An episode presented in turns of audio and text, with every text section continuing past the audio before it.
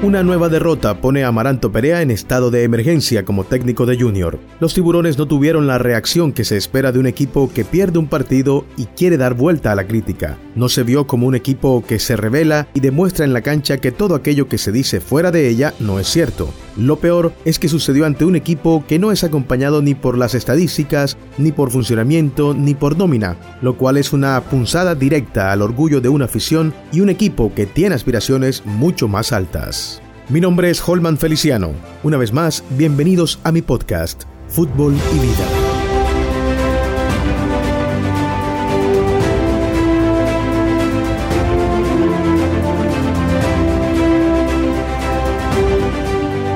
Hola, hola, ¿qué tal? Un saludo especial, cariñoso para toda la gente que constantemente se conecta con estas reflexiones, con estas opiniones en las que siempre hemos dicho pueden estar de acuerdo o no, pero simplemente tratamos de plasmarlas de una manera tranquila, más reposada, lejos de la calentura que produce un triunfo o una derrota o la actual situación del Junior como es este el caso. Creo que sobra dar explicaciones acerca de lo que implica perder un partido en medio del disgusto generalizado por la muestra futbolística de Junior, mucho más si es ante un equipo con serias dificultades en cuanto a la permanencia en primera división como el Boyacá Chico, y sobra porque a pesar de lo que podamos argumentar, mientras uno se meta a una cancha a jugar fútbol, es susceptible de ganar, perder o empatar. Me parece que hay situaciones mucho más profundas que el resultado como tal.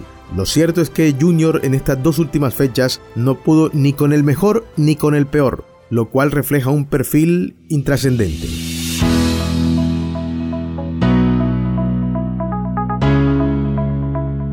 Tras perder con el líder, el Deportivo Cali, un partido que muchos veían como una referencia para medir el nivel de Junior, incluso con el antecedente inmediato de la manera como Envigado le empató aquel partido sobre la hora, lo mínimo que uno podía esperar era un equipo agresivo, quizá un tanto prevenido por aquello de la altura, por no desbocarse ante un rival sin mucho peso específico, que sabe que tiene como aliado, repetimos, el factor altura. Pero no fue así. Esperaba un equipo motivado, con una evidente inyección de ánimo, un equipo rebelde, con el cuchillo entre los dientes, pero sucedió lo contrario. Un equipo disperso, distraído, sin sacar a flote el amor propio o la jerarquía que existe en relación con el Boyacá Chico.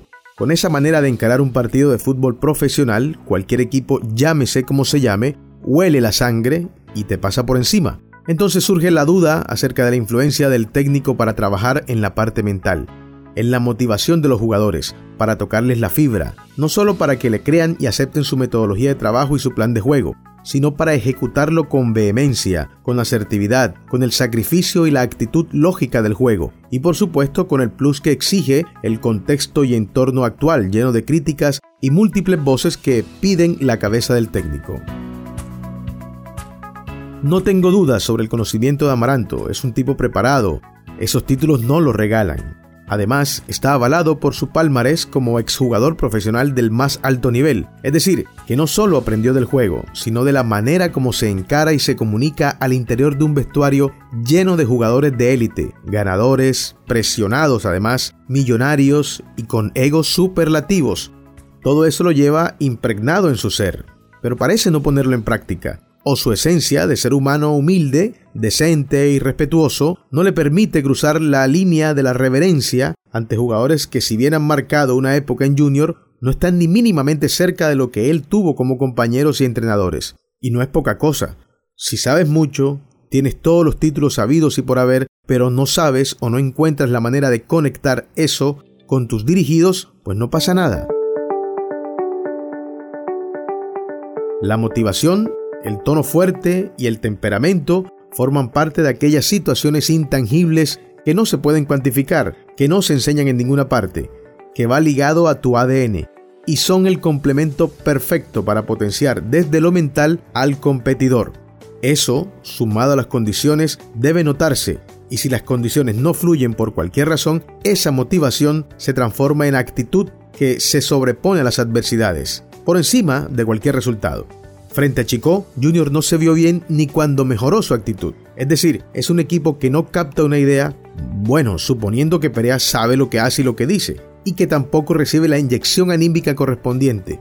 El resultado es precisamente lo que estamos viendo. Quién sabe si a estas alturas, mientras grabo este podcast y usted lo escucha, ya se decidió reemplazar al técnico. Eso hace parte del paisaje futbolístico, sobre todo en Barranquilla. ¿Quién debe ser? Pues lanzar nombres es especular. Nuestra referencia es básicamente lo que uno ve del funcionamiento de los técnicos en otros equipos, porque casi nunca los conocemos personalmente, ni vemos cómo trabaja. Por eso es importante tener un poco más de información. Se necesita un técnico experimentado. Ese plus que no tiene Amaranto probablemente lo avalen para ser una voz con aceptación dentro del vestuario, que tenga el equilibrio entre lo estricto y lo complaciente, entre lo sereno y lo temperamental, que alce la voz y eso no juegue en su contra, que le crean. No, no es fácil, porque no se puede medir ni cuantificar, pero sí se puede partir desde la experiencia que tenga. Los jugadores, por supuesto que también tienen responsabilidad, pero cualquier cosa que se diga terminará señalando al técnico. Es él quien los escoge y los pone a jugar, es el encargado de determinar desde su visión quién está comprometido y quién no. Es quien pone en la cancha a los que considera han entendido mejor su mensaje. Los jugadores se defienden con su rendimiento, no tienen de otra, y quien evalúa ese rendimiento es quien dirige. Muy bien, señoras, señores, jóvenes, chicos, chicas, Gracias por acompañarme una vez más en estas reflexiones, en este momento difícil para Junior. Esto lo digo con toda la sensibilidad del caso, pensando en los hinchas que lo sufren de verdad, que lo sienten, que seguramente cualquier técnico que venga lo respaldan, independientemente de que le caiga bien o no, porque saben que si al técnico le va bien, le va bien a Junior. Seguramente más de uno, eh, incluyéndome, avalamos de alguna manera la continuidad de Perea, pero es evidente que los resultados eh, están por encima de cualquier cosa. Más allá de que se piense en un proceso o no, el proceso también debe tener equilibrio, es lo ideal. Que se pierda por aquí, se pierda por allá, pero que haya de fondo eh, una estructura que se vea, que se note y que respalde, aparte de los resultados, que el técnico está haciendo un trabajo de fondo. Gracias por estar nuevamente conmigo. Les invito a una próxima oportunidad. Seguramente será un nuevo partido del Junior que será ya esta próxima semana que, que está entrando. Fuerte abrazo para todos. Los esperamos en un nuevo podcast de este Fútbol y Vida. Hasta entonces.